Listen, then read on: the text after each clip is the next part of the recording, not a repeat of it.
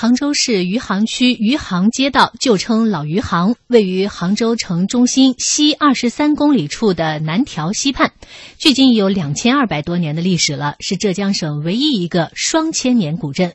记者近日在当地调查时发现，不少老人至今仍然住在年久失修的危房中，安全状况令人担忧。而由于资金短缺，古镇的开发改造始终是步履维艰。来听浙江之声记者。李路斌、王思思的报道：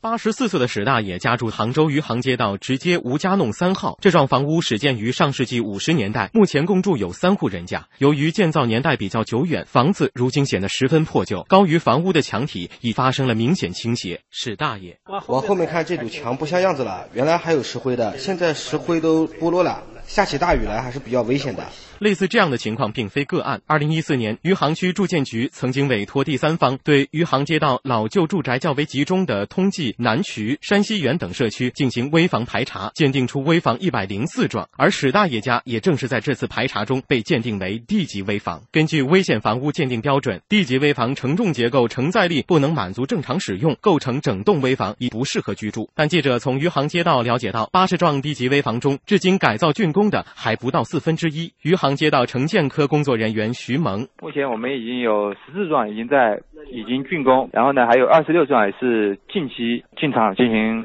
改造施工的。目前剩余的呢，我们也在通过社区在也在推进相关的工作。我们余杭区那个制定了三年改造计划，一五年至一七年那个一百零四幢要解围完成。呃，因为我们因目前呢也在那个通过社区做那个住户的工作，毕竟是他们的房子嘛，也不是说我们想去动就能动的。记者在采访中了解到，余杭街道其实早有成片改造的。想法，余杭街道城建科副科长王慧荣告诉记者，早在二零一四年，中国美术学院就为余杭街道做出了厚厚的一本《余杭街道历史街区保护性开发规划设计》，但截至目前，仍然只停留在一纸设计上。可能单单作为正街的主体的话，我们从资金的角度，从整体一个开发的角度上来说的话，确实是，嗯，能力上面来说的话是是有限的。这个可能要依托更大的平台，或者是国有公司，甚至是很大型的这种国有公司来推动这个这么一个开发。令业内专家深感惋惜的是，由于保护性开发规划一直没有着落，古镇的一些特色正在逐步消亡。杭州古都文化研究会文史学者陈辉，这个老余杭完全可以打造一个一个最早的杭州嘛，把这个历史牌打出来嘛。这个主管部门有。有没有心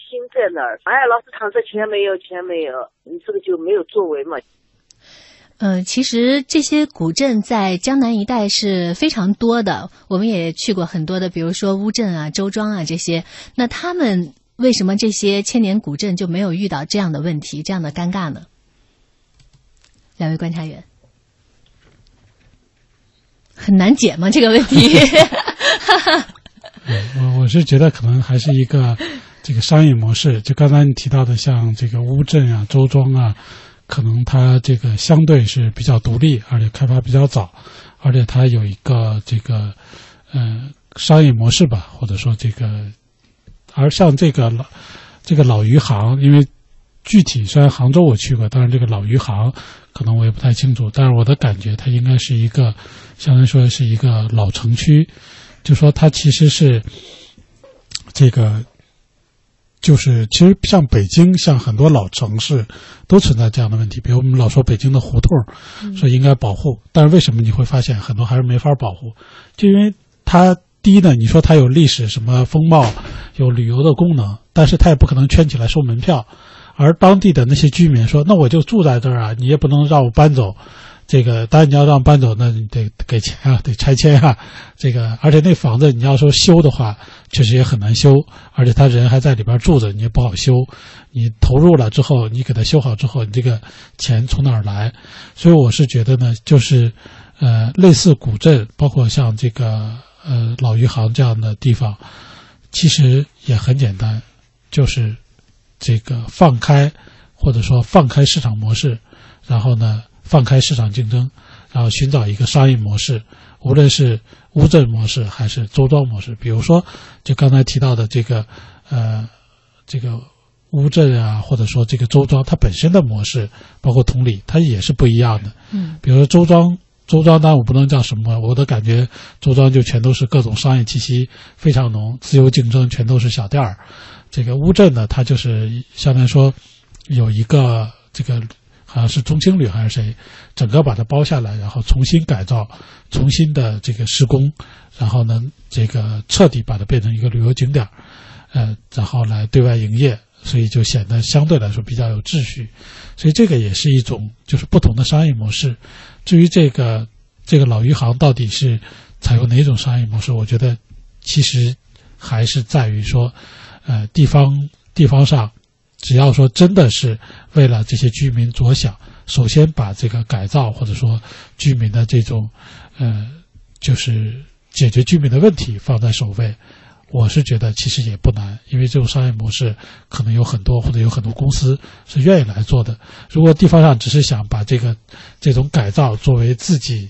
呃，政绩也好，或者招商引资也好，甚至是地方政府还想从当中捞一笔钱，这么一种想法，那可能这个真的是遥遥无期了。嗯，我们前面讲这是两千两百年的古镇啊，这个有它的这个优点所在，但多多少少这个历史啊，现在来看，在开发的过程当中也成为一种负担，因为二零一四年就已经有了这个余杭街道历史街区保护性开发规划设计。但目前还是一纸设计，所以所谓舍得舍得，在这个开发的过程当中，哪些是大家能够接受又能够舍弃的，能够给市场进来的资本以获利的空间，哪些又是应该我们必须要坚持的，保持古镇的风貌的，这个算盘可能还真是不太好打。但首先，就像刚才徐斌老师说到的，老年人的这样一个安全居住是大家的基本权利，应该得到基本的保障。